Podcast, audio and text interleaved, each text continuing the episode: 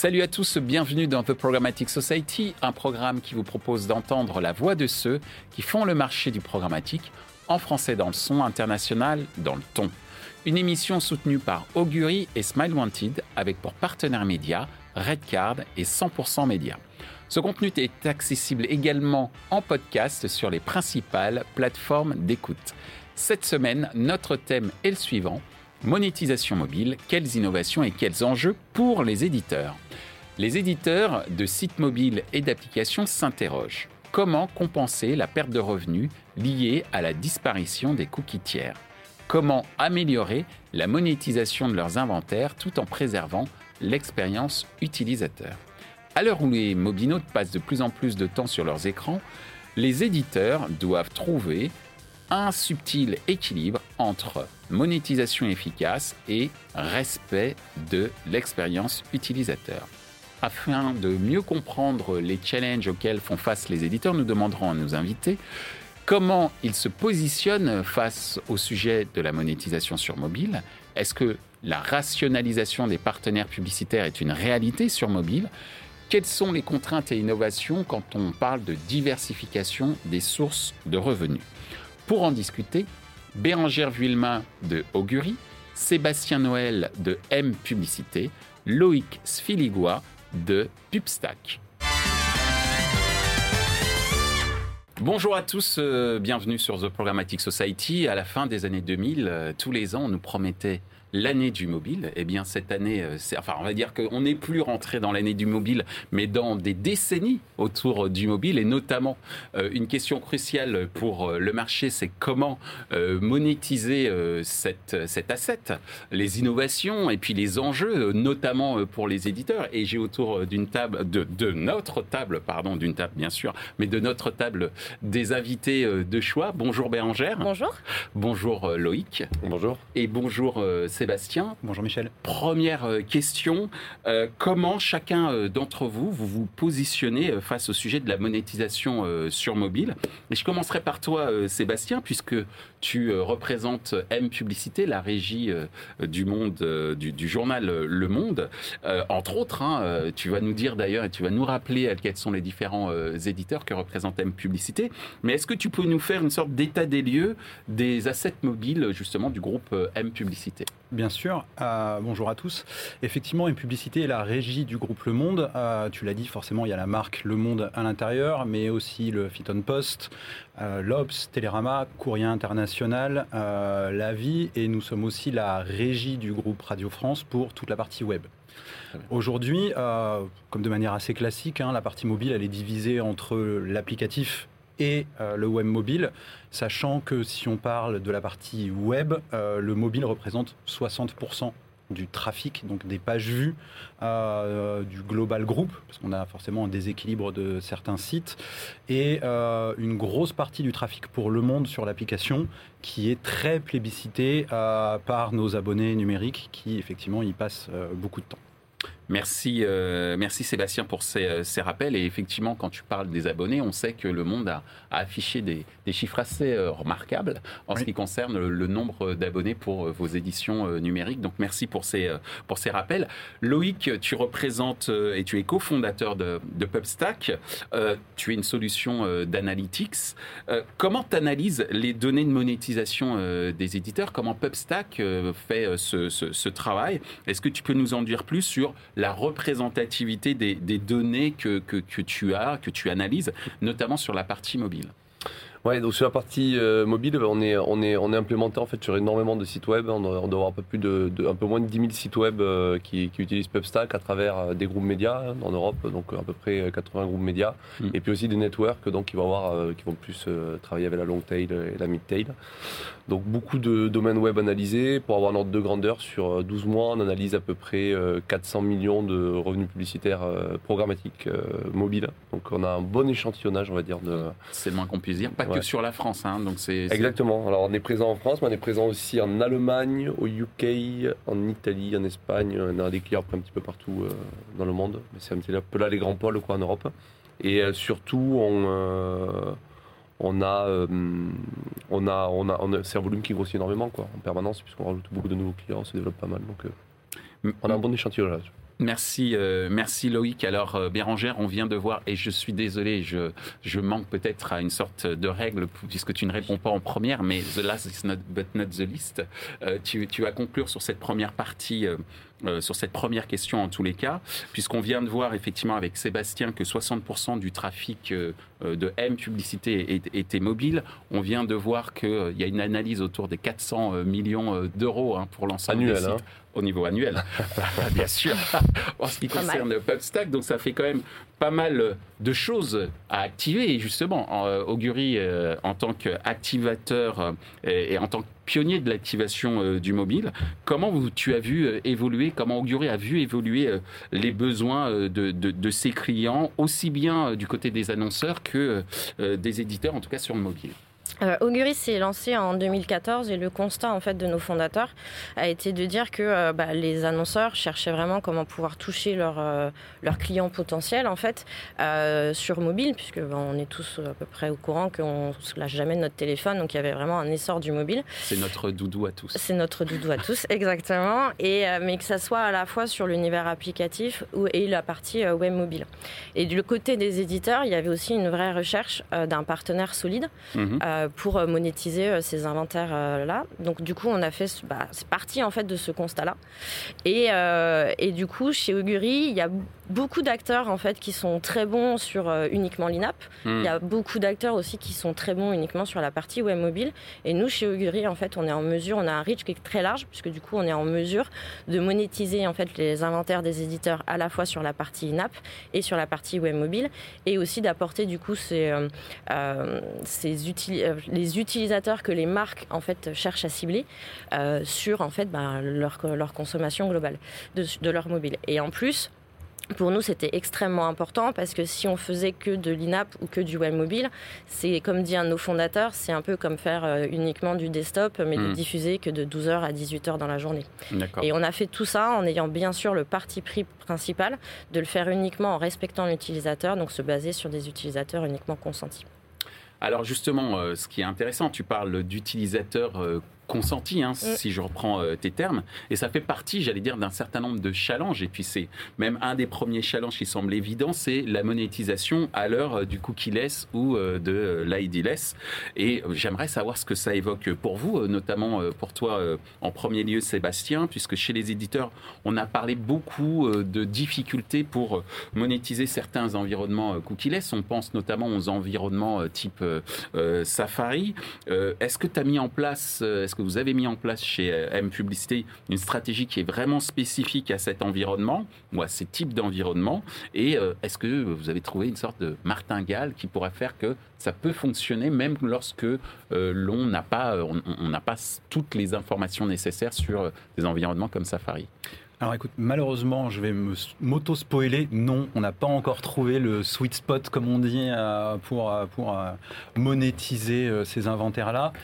Le, premier point, tu l'as dit, ce qui est compliqué, c'est d'abord d'aller travailler pour optimiser ce taux de non consenti. Hein. Mmh. Et après, on a la partie plutôt technique qui vient avec euh, Safari, qui euh, empêche les cookies third party d'être présents et qui va commencer à limiter euh, l'identifiant qui est quand même la base de notre métier sur, sur la partie programmatique. Mhm. Donc, donc on y travaille. On essaye d'y travailler. On, travaille énormément en interne au sein du groupe Le Monde. On a vraiment cette culture-là, que ce soit chez l'éditeur ou la régie, de développer nos propres solutions. Donc, euh, comme l'éditeur a sa propre solution de gestion de données first party pour travailler sur le tunnel, sur euh, le churn, euh, on l'a adapté à la publicité en montant notre propre identifiant pour pouvoir suivre les navigateurs sur le web mobile et les valoriser derrière auprès des acheteurs.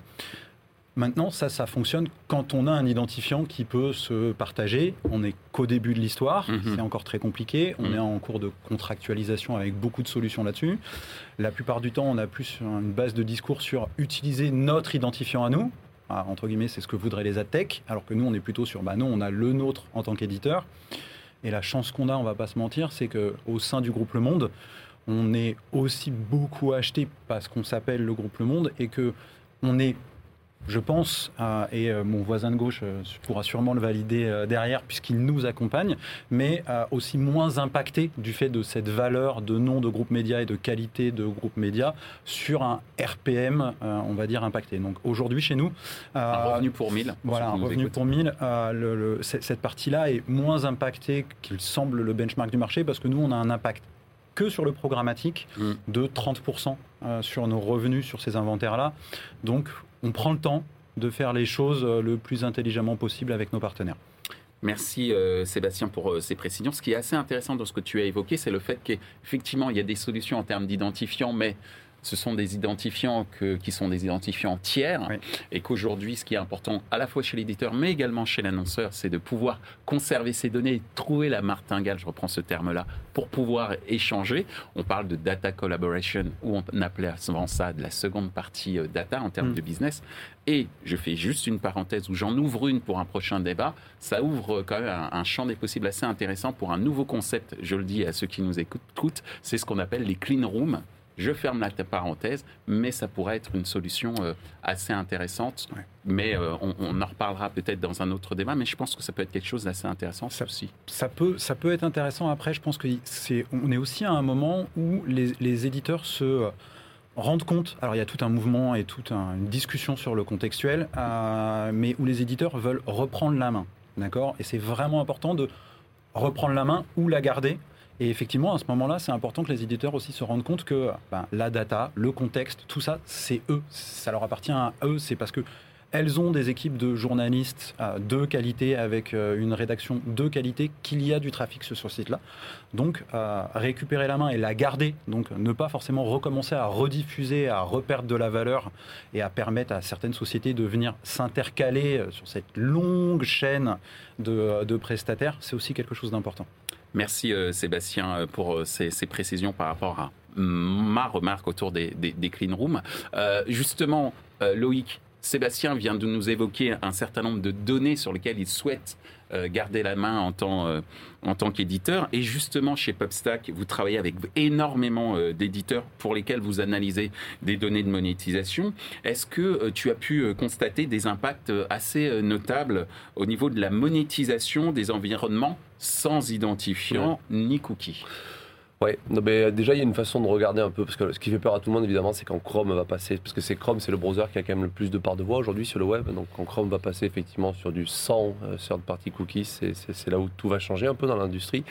Aujourd'hui, si on regarde un peu ce qui se passe dans le futur, on peut regarder Safari, puisque Safari, ça fait déjà des années euh, qu'il n'y a, plus de, qu'il y a plus de cookies tiers en fait, donc on est capable déjà d'avoir un bon aperçu de comment fonctionne la monétisation euh, sur du web Safari sans cookies finalement avec la particularité que Safari est un petit browser. Donc c'est aussi euh, un navigateur qui n'est pas. Une... C'est 16% de part de marché à peu près. Exactement. Ce qui veut dire que c'est pas non plus une, méga priorité pour l'industrie de traiter Safari. Hein. Mm. C'est une réalité aussi. Euh, quand Chrome va passer, il y a certainement un certain nombre de choses qui va changer chez les AdTech et chez. Ça crée un sens de l'urgence, on va dire. Mm. Euh, nous, ce qu'on observe en moyenne, c'est vraiment des chiffres à la hache. Hein. J'aime bien les données. c'est, on observe un 40% à peu près d'écart entre Safari et Chrome en moyenne avec une très grande variance. Donc, D'accord. Je mets une très grande variance en avant parce que le monde, par exemple, va être beaucoup moins euh, que ça. Et, très sincèrement, j'aurais pas de, j'aurais du mal à expliquer le pourquoi du comment programmatique parce que la supply chain est très complexe. Hmm.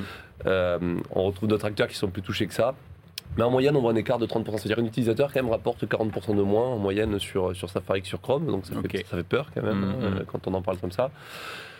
Maintenant, moi, je suis assez confiant. Euh, j'ai pas, euh, je pense qu'il faut. Euh, je pense que quand, quand les choses vont s'imbriquer, on voit déjà qu'entre certaines SSP le traitent beaucoup mieux que d'autres. Hein. donc, il y a mm. des SSP qui traitent très bien Safari, quasiment ISO entre Safari et Chrome, parce que beaucoup de contextuels, parce que beaucoup de. etc. Donc je suis sûr qu'il y a des solutions qui existent et que euh, dès que ça va devenir une priorité, on les trouvera. On a vu aussi de notre point de vue euh, énormément d'ID se développer chez tous les publishers. On les a ouais. un peu dans tous les sens dans les stacks et euh, voilà, je pense que c'est une solution qui est, qui est, qui est, qui est possiblement possiblement la bonne. Merci, merci Loïc. Alors, Bérangère, Loïc vient nous parler du contextuel. Et justement, on parle beaucoup de contextuel comme solution miracle. Hein. Je posais la question tout à l'heure parmi les, les martingales ou solutions euh, miracles euh, euh, pour, pour les éditeurs, pour compenser hein, cette baisse de valeur, en tout cas sur certains environnements. donc on parle beaucoup donc, du contextuel à l'ère du, cookie-less. Est-ce qu'Augury partage cette idée? Et comment ben, vous vous positionnez face à la disparition des cookies et des identifiants publicitaires? Du coup, chez Augury, quand au tout début, en plus quand moi je suis arrivée, on collectait, on a toujours voulu respecter en fait euh, la vie privée des utilisateurs. Du coup, on collectait déjà de l'information, de la donnée, mais avec le consentement de l'utilisateur. Donc, on a fait ça avant. Euh, dès 2014. Donc c'était assez compliqué quand on allait voir des éditeurs euh, puis qu'on leur expliquait en fait un peu tout ce que nous on faisait déjà parce qu'on était les seuls à le faire en fait sur le marché. Finalement la RGPD euh, avec l'essor de tout ce qui est euh, respect de la data, etc. nous finalement nous a prouvé qu'on avait raison. Donc on avait déjà on était déjà un peu en avance. Ce qui nous a permis en fait d'avoir énormément de, data de notre côté grâce à notre technologie et qu'on peut en plus qu'on continue en fait à faire évoluer aujourd'hui. Mhm. Euh, on l'a fait évoluer aujourd'hui euh, par plusieurs biais. Donc euh, le premier, ça va être des, des études qu'on va mener sur un large panel en fait d'utilisateurs. Le deuxième, c'est qu'on a une, une équipe technique chez Augury, donc ça représente à peu près 120 personnes qui eux travaillent au quotidien en fait à améliorer, à enrichir ces données et du coup à faire aussi travailler tout notre algorithme. Donc du coup, comme on a énormément en fait d'anticipation euh, sur ce point-là, on a pu euh, passer en fait cookie-less, ID-less finalement avant euh, les décisions d'Apple et Google. Après, effectivement, le contextuel et le sémantique, bah, c'est très bien. il y a, enfin, c'est vraiment très bien. Nous, notre vision, c'est qu'on doit aller un peu plus loin mhm. pour aller chercher les performances hautes que nous demandent aussi les marques. Du coup, nous, on, on continue toujours donc ce travail euh, de, notre algorithme, mais l'idée c'est aussi de se dire voilà, on a le besoin, les marques ont ce besoin-là, les éditeurs ont aussi besoin euh, de CPM intéressants, de RPM intéressants. Mais il faut aussi respecter en fait l'utilisateur dans sa consommation sur son mobile. Merci euh, Bérangère, sur, sur, sur cette précision, notamment via la publicité ciblée, pour répondre justement à ce besoin, bien sûr, de, d'outrepasser le cookie-less et l'ID-less et aller plus loin, si j'ai bien compris, que le stricto sensu sémantique ou euh, contextuel en termes de ciblage. Alors, euh, justement, euh, il y a beaucoup de partenaires technologiques qui arrivent sur ces différentes opportunités, j'allais dire appel d'air de besoin entre guillemets mhm. de la part des éditeurs, des annonceurs et donc beaucoup de partenaires technologiques qui existe aujourd'hui euh, euh, sur le marché. Euh, est-ce que c'est aussi une réalité sur le mobile, cette, ce foisonnement de, partenaires technologiques? Et Loïc, puisque tu en es un, est-ce que tu as pu euh, constater euh, sur le mobile également une sorte de, volonté d'écrémage de la part des, acteurs du marché, notamment chez les, éditeurs. Il y a eu pas mal de buzz hein, autour du, sujet d'une sorte de grand ménage chez les éditeurs en ce qui concerne les partenaires, les partenaires technologiques. Est-ce que c'est réellement quelque chose que tu as pu constater de ton côté, notamment sur le, sur le mobile et côté client-side en fait? Ouais, bah en fait, euh, entre, entre 2010 et 2020, on a vu tellement de tech popper dans tous les sens, en fait, avec euh, des, des, des, tonnes de SSP, de DSP qui se, qui se branchaient plus ou moins directement avec le publisher. Et puis ensuite, en, en 2015-2017, on a vu le, le, header bidding qui a facilité l'intégration de beaucoup de partenaires. Donc en gros, on, a, on est passé en moyenne de, je sais plus combien, 4 ou 5 partenaires par publisher entre 2015 à 2017 euh, ou 2020. on était déjà à 4 fois plus, quoi. Donc hmm. c'était une martingale assez simple pour finalement bah, gagner plus d'argent. Hein. C'est, on mange plus de de Ouais, on disait euh, à l'époque plus 15, plus 20, voire plus euh, en termes de revenus grâce au header Encore une fois, il y a beaucoup de variances. Hein, d'un mm. éditeur à l'autre, les chiffres peuvent être euh, très différents. Et, et mais en gros, la martingale, c'était ça. Et en fait, il y a un moment, c'est vrai que quand on se retrouve avec 20, 20 partenaires publicitaires, ou, même, ou même 30 ou 40 chez certains, c'est une réalité. Hein. quand on se retrouve avec autant de partenaires publicitaires, il y a un intérêt à, à déjà rationaliser ses coûts opérationnels, parce que ça coûte de l'argent en fait d'entretenir tous ces partenaires, les brancher, maintenir des stacks mm. qui sont très complexes et compagnie c'est pas gratuit, hein. euh, euh, ça c'est sûr. Et donc, comme partenaire qui va représenter 1 ou 2% de nos revenus annuels, ben, on n'a pas forcément vocation à le garder, hein, parce qu'en fait, il coûte certainement plus cher que ce qu'il rapporte, hein, euh, concrètement. Et puis, en plus de ça, ben, ça rajoute une très grande complexité sur le supply pass, avec beaucoup d'opacité. En fait, on ne sait pas où les marges sont prises, on, sait pas, on a beaucoup moins de contrôle. Nous, ce qu'on recommande quand même beaucoup à nos publishers, c'est de pas forcément de tout écrémer, de dire voilà, on va passer à maximum 6 client-side, ça n'a pas beaucoup de sens. Par contre, c'est de dire au niveau de l'emplacement publicitaire, par contre, il faut rationaliser. Ça veut dire qu'il vaut mieux favoriser d'avoir. Ça sert à rien d'avoir 15 open exchange, ça c'est sûr. Mm. Par contre, avoir des partenaires bah, comme Augury, typiquement, ou qui vont avoir une force de vente directe, et qui vont être euh, finalement. Euh, euh, qui vont vraiment apporter une valeur incrémentale assez unique, hein, puisque c'est des campagnes directes qui sont vendues derrière, bah, ça mm. c'est quand même très intéressant, parce que si on les a pas branchés, ça passera pas par notre tuyau, quoi, concrètement. Hein. Donc la rationalisation, pour moi, se passe plus au niveau de, l'emplacement. Quoi. Mmh, mmh.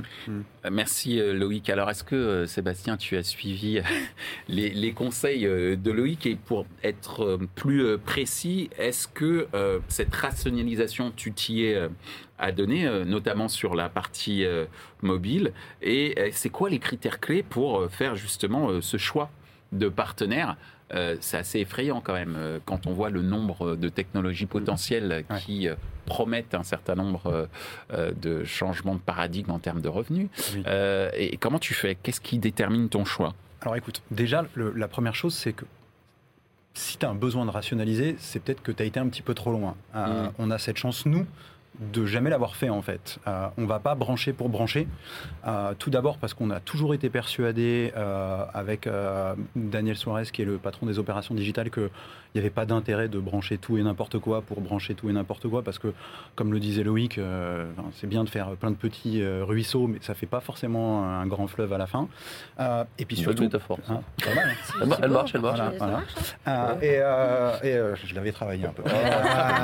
mais, mais en fait, donc ça c'est le premier point. Deuxième point, euh, le, mobile, il ne faut pas l'oublier, on a quand même une grosse différence par rapport au desktop, c'est qu'on a moins de formats, parce que forcément, on n'a pas cette belle colonne de droite euh, qui sert à mettre de la pub pour beaucoup d'éditeurs. Mais le, type de connexion est aussi différent. C'est-à-dire que très souvent, mm. on est en 3G, 4G, peut-être 5G maintenant, mm. et que euh, nous, l'objectif final du groupe, et donc de l'éditeur, c'est d'abord faire en sorte que les utilisateurs, les lecteurs aient accès à l'information rapidement. Donc on a une contrainte technique qui est que de toute façon, si on commence à empiler pour empiler, bah, à part rajouter du temps de chargement sur la page, malgré tous les efforts qu'on peut faire, euh, c'est pas efficace pour le temps de chargement. Donc on a cette limite là. Donc ça c'est vraiment le premier point qui est très important pour nous. Donc on n'a pas eu besoin de rationaliser euh, parce qu'on n'a jamais, on va dire, poussé le bouchon comme pouvait le faire Maurice deuxième. mais, euh, mais, mais je quitte donc, donc, pour moi. donc, euh, je suis trop vieux. Euh, par contre, là où on va travailler, c'est ce qu'on fait avec des partenaires qui viennent nous amener pas forcément une vente directe, mais un format spécifique, d'accord, sur lequel ils vont être soit uniques sur la demande, soit avoir une demande incrémentale sur cette demande-là. Donc, à la place de mettre 15 bideurs sur euh, ce fameux format in-feed ou in-read qui va être au final un pavé 300 euh, par 250. On a euh, travaillé avec des nouveaux partenaires comme avec Bérangère sur la mise en place d'un format spécifique sur lequel ils vont nous amener une demande qualitative avec un fort RPM euh, et où ils vont pas aller bider sur tout et n'importe quoi juste pour faire du remplissage.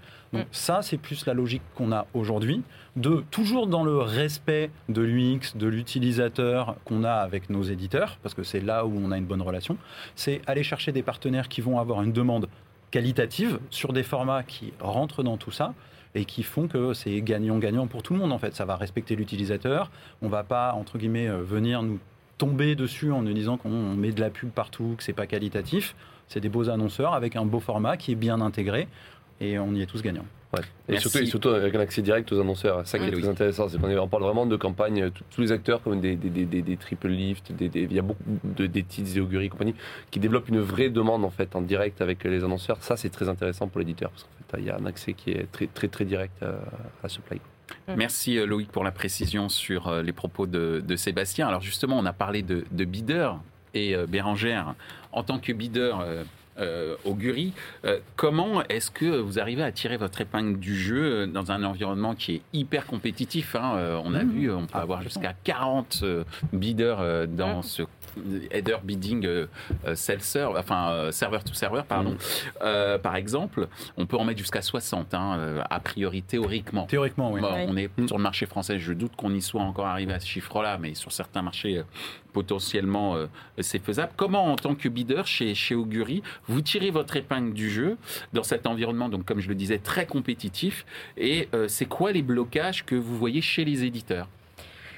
Euh, alors le premier blocage, ce que, ce que moi j'ai remarqué, c'est qu'il euh, il faut être aussi parfois patient hmm. avec, euh, avec l'éditeur parce que les délais d'intégration, nous pouvons en parler, peuvent varier en fait d'un éditeur à deux en fonction effectivement de sa stratégie. Donc, euh, donc ça, c'est le premier point. Après, nous, depuis 2014 et surtout, je dirais depuis un an et demi, deux ans, en fait, euh, chez Augury, euh, on a vraiment des, partenaires et des éditeurs qui nous font vraiment confiance. puisqu'on a un très bon taux de fidélité de nos éditeurs, merci. et du coup, ce qui est déjà un gage de qualité, donc ce qui nous permet déjà en fait d'avoir une notoriété auprès des autres, des autres éditeurs avec lesquels on, on, souhaite travailler.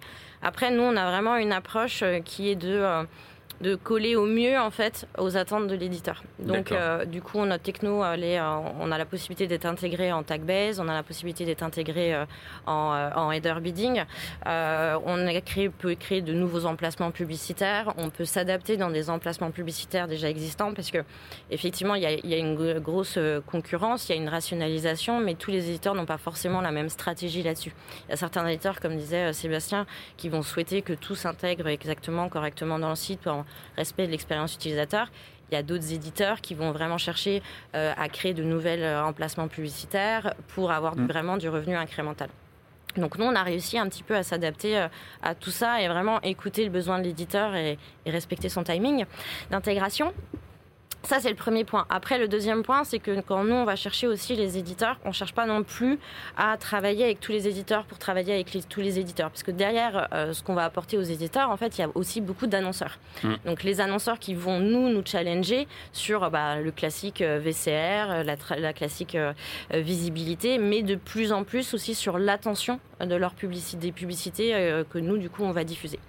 Donc, on travaille toujours un petit peu, du coup, on travaille beaucoup en relation avec, avec la BI et les équipes commerciales euh, pour travailler sur ces points-là et pour aussi aller chercher les typologies d'éditeurs qui intéressent les annonceurs. Après, je dirais, comme Loïc disait, c'est vrai que chez Augury, on a plus de 200 commerciaux qui vont euh, au quotidien voir euh, les annonceurs et les agences en direct, ce qui nous permet d'avoir des accords exclusifs avec pas mal de, de marques premium. Et du coup, toute la demande Augury qu'on va proposer à nos éditeurs, on a la maîtrise, on a 100% de maîtrise sur cette demande-là. Euh, et c'est ce qui nous permet effectivement bah, d'être sûr en fait quand un partenaire va travailler avec nous. Bah, dans un pour résumer, en fait, dans un premier temps, on va vraiment écouter et s'adapter à sa stratégie. Dans un deuxième plan, on va lui apporter euh, des marques vraiment premium. Euh, et dont on a la garantie dessus, parce que moi j'ai eu des, des, partenariats avec des éditeurs euh, où on n'avait pas forcément de garantie sur euh, où il y avait des, problématiques de qualité de publicité. Et ça peut vraiment être très très compliqué à gérer parce que il n'y a pas de solution en amont pour le check de la qualité de la publicité. Donc, bien souvent, vous vous rendez compte après, c'est mmh. ultra compliqué. Mmh. Et, et, après, effectivement, toute cette, toute cette demande et je dirais un peu le côté sympathique aussi. Bah, c'est vrai, c'est vrai, c'est vrai, c'est vrai, c'est vrai.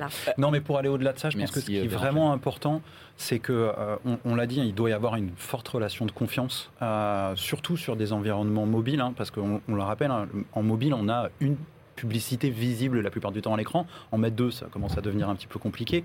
Euh, et, un vrai filtre, nous, qu'on va avoir dans les relations avec nos partenaires et surtout sur mobile, c'est est-ce qu'ils comprennent nos contraintes? Hmm. on l'a dit en termes de brand safety, en termes d'intégration, et très clairement, ça, ça filtre beaucoup euh, si euh, une grosse société arrive et dit bah, nous on a ce format là, il faut le prendre et tu vas voir, tu vas faire plus 25% de revenus déjà on divise par deux. Euh, mais, en fait, très souvent, on ne peut pas l'intégrer parce qu'on a des fortes contraintes. Et, et, ça a été un des points forts de la collaboration et, de, ce qu'on a pu déjà raconter avec, avec Bérangère, avec Augury. Ils ont cette capacité, et c'est ça qui est très agréable, de nous écouter, de comprendre nos contraintes et de les respecter derrière. Et c'est ce qui fait que ça fait un partenariat euh, vraiment efficace. Alors, Sébastien, tu vas garder, tu, vas, tu, tu, vas garder la main sur, sur cette dernière question, puisqu'on en arrive déjà à notre avant-dernière, pour être plus exact, question. tu as cité un mot-clé très important, c'est le mot contrainte. Oui. Et pour finir cette émission, j'aimerais savoir quelles sont les contraintes et innovations quand on parle de diversification euh, de sources de, revenus. Euh, j'imagine un peu euh, qu'au sein d'un groupe comme Le Monde, vous faites face à certaines contraintes, je répète ce mot, en matière de, pression publicitaire, de formats que vous pouvez intégrer, et notamment sur le mobile, on l'a vu, hein, on ne peut pas intégrer des centaines de, de formats. Alors dans quelle mesure vous parvenez à innover et à faire plus euh, de revenus malgré ces contraintes.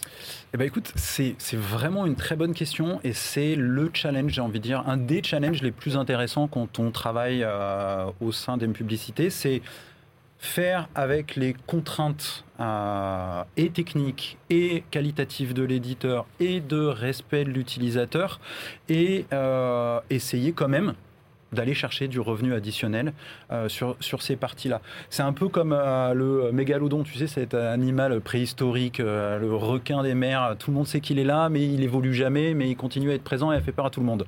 Bah, on a l'impression un peu... Ness, par exemple aussi. Par exemple aussi. voilà, voilà. Sauf que mégalodon, on sait qu'il existe et qu'il a existé. Ah, Loch Ness, je ne sais pas si je pourrais aller aussi loin. C'était notre page culture. Voilà. mais après la page publicitaire tout à l'heure. Mais et en fait, c'est ça qui est super intéressant.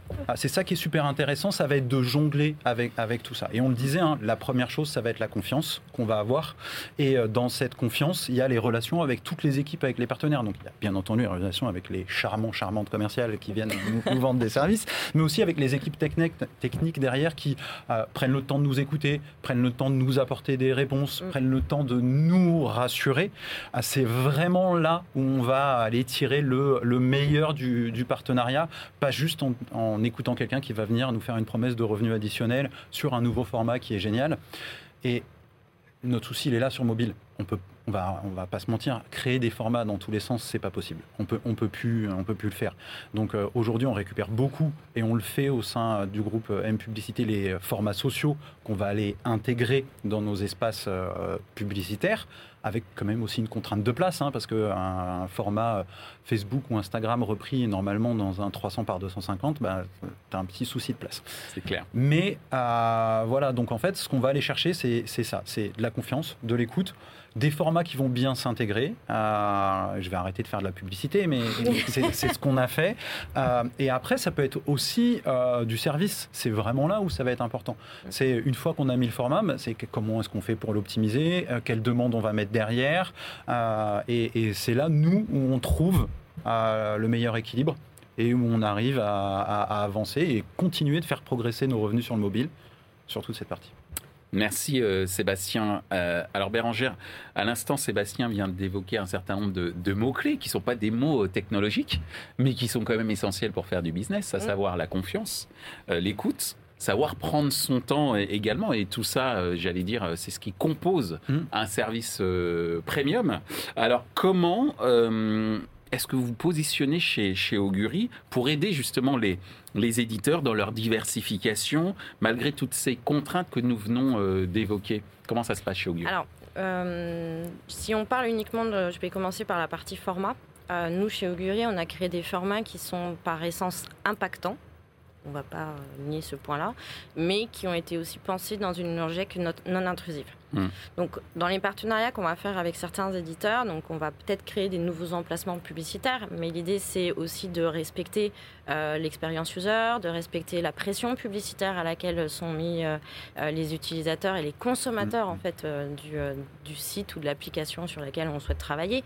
parce que moi, ce que je dis régulièrement à mes éditeurs, c'est que moi je te propose plein de choses, mais après c'est l'univers que ton inventaire, c'est ton bébé entre guillemets. Donc c'est à toi de à toi de regarder euh, euh, ce que tu veux faire. Si euh, toutes tes recettes de cuisine, que ce soit de la tartiflette, etc., etc. Oui, on a fait un petit jeu de mots, on a un petit jeu entre nous après. tu souhaites la monétiser de telle façon et de telle façon, en fait, ça ne va pas nous poser un, petit problème.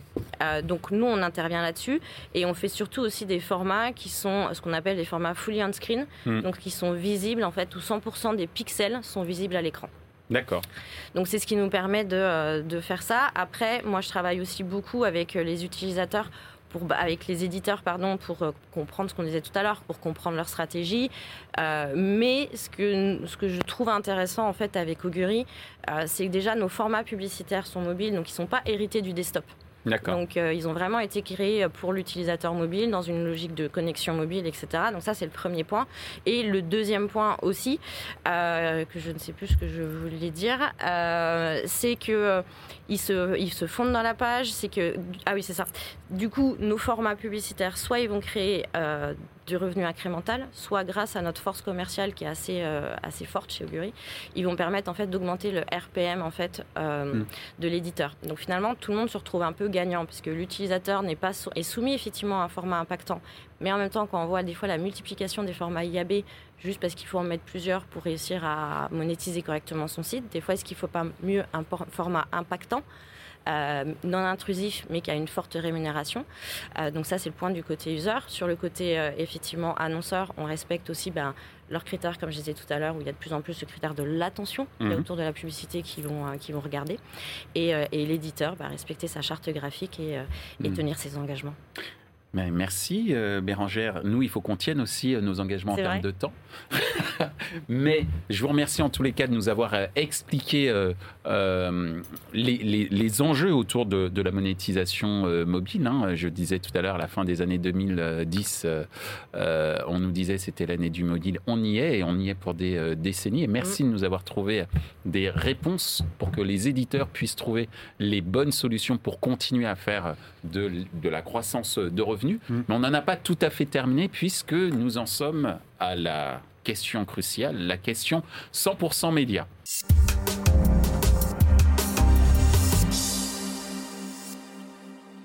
Bonjour. Quelles sont vos innovations pour améliorer l'expérience publicitaire des utilisateurs et notamment en termes d'intrusivité? Merci.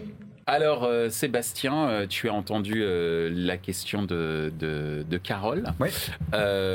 quelles sont les initiatives pour limiter cette intrusivité? Attention, top chrono. Merci pour cette question, Carole et, et, Michel. Écoute, on en a déjà parlé entre nous. L'intrusivité, c'est quelque chose qui, sur le mobile, est acceptable pour l'utilisateur. Donc si on veut respecter son utilisateur et pas le frustrer euh, et pas qu'il aille voir ce qui se passe ailleurs, il faut juste respecter sa navigation.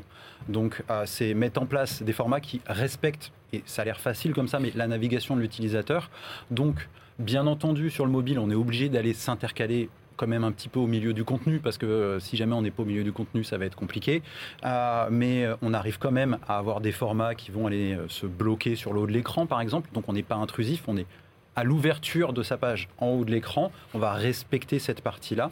Donc je pense que le, le mot-clé pour nous, éditeurs, c'est respect de l'utilisateur, et il n'y a qu'à prendre soi-même son téléphone et pas avoir quelque chose qui va popper au milieu, pas avoir quelque chose qui va cacher le contenu. Et à ce moment-là, euh, on coche toutes les cases. Bien. Sur le gong. on en refait ou pas? Non, c'est pas. je sais pas là.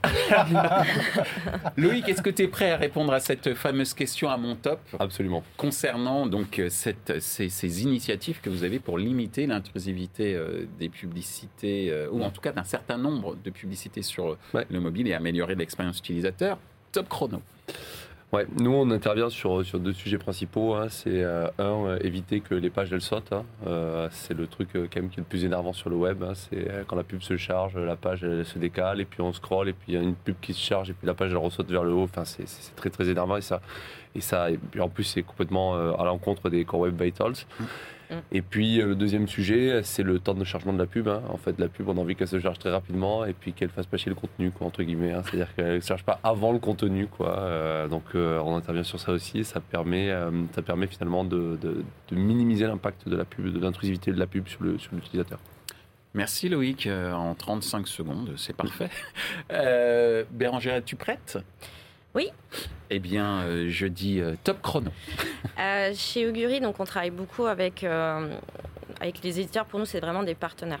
Donc on va travailler beaucoup avec eux, comme on disait, pour écouter euh, parce que finalement, c'est eux qui connaissent mieux leur site euh, que nous, l'usage des utilisateurs, que les utilisateurs ont. Donc là, nous, on travaille beaucoup avec eux. Après, on va aussi travailler sur les performances de nos emplacements publicitaires. Parce que si les performances sont mauvaises, c'est que ben, soit qu'on est trop, il y, a, trop de formats publicitaires, soit il y a, des modifications à faire ou des améliorations à faire sur l'intégration. Donc on va vraiment nous travailler sur tout ça euh, pour faire en sorte en fait que le partenariat soit rentable et que effectivement respecter l'utilisateur